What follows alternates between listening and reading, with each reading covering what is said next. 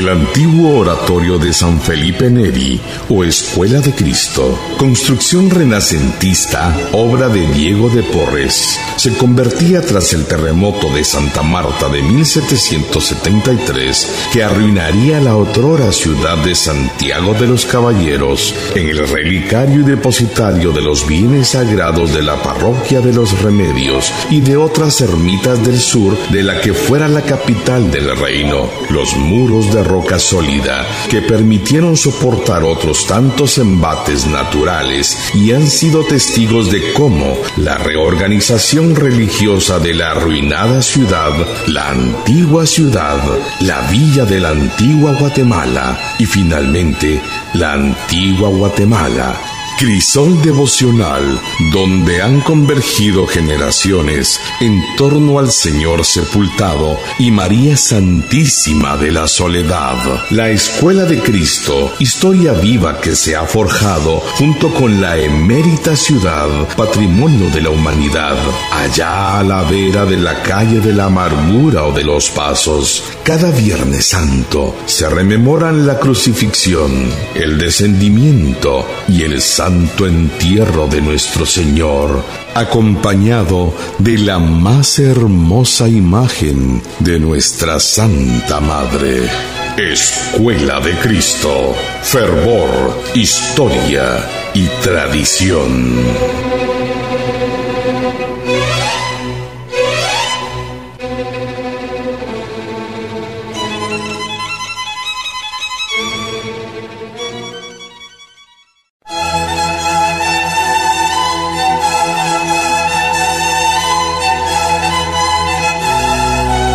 ¿Por qué julio está dedicado a la Santísima Sangre de Cristo?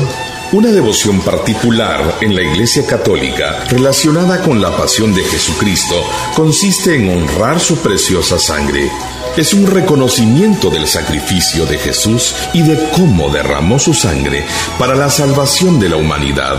Además, esta sangre se hace presente a través del don de la Eucaristía y es algo que podemos consumir en la misa junto con el cuerpo de Cristo bajo la apariencia de pan y vino.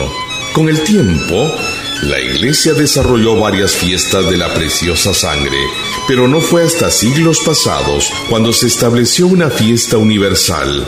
Durante la Primera Guerra Italiana por la Independencia en 1849, el Papa Pío se exilió en Gaeta junto con don Giovannini Merlini, tercer superior general de los padres de la preciosa sangre.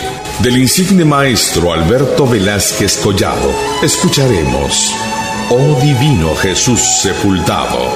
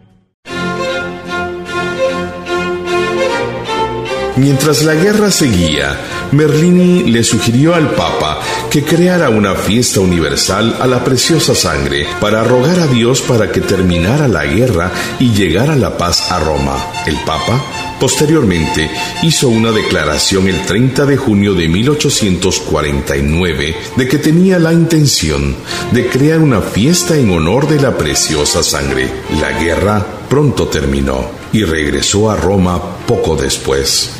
El 10 de agosto lo hizo oficial y proclamó que el primer domingo de julio se dedicara a la preciosa sangre de Jesucristo.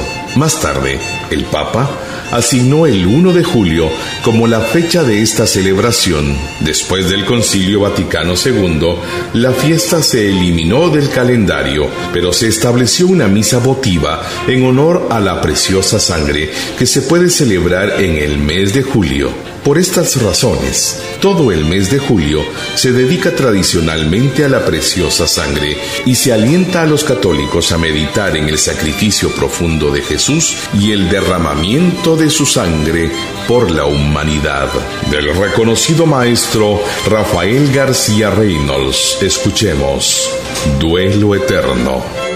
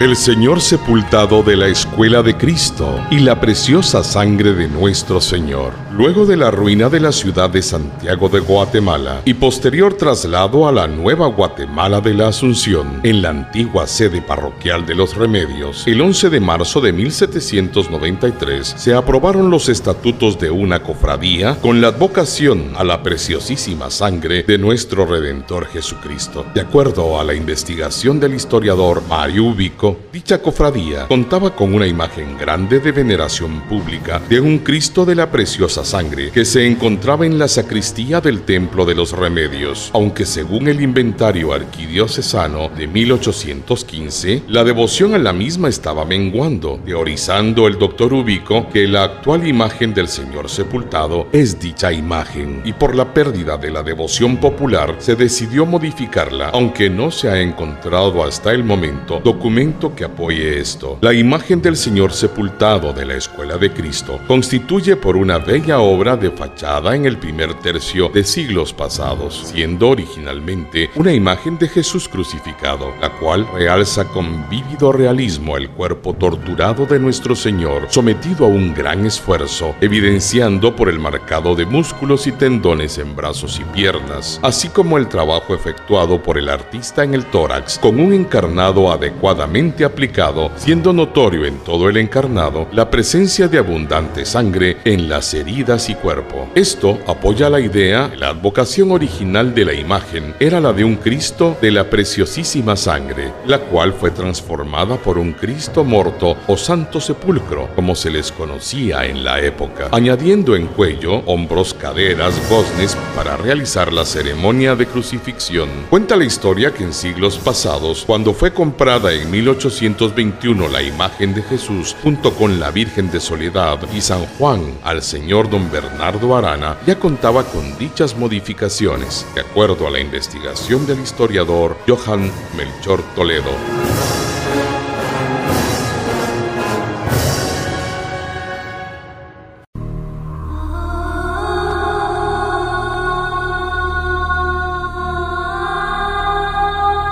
Oh Dios, que por la preciosa sangre de tu unigénito has redimido al mundo entero.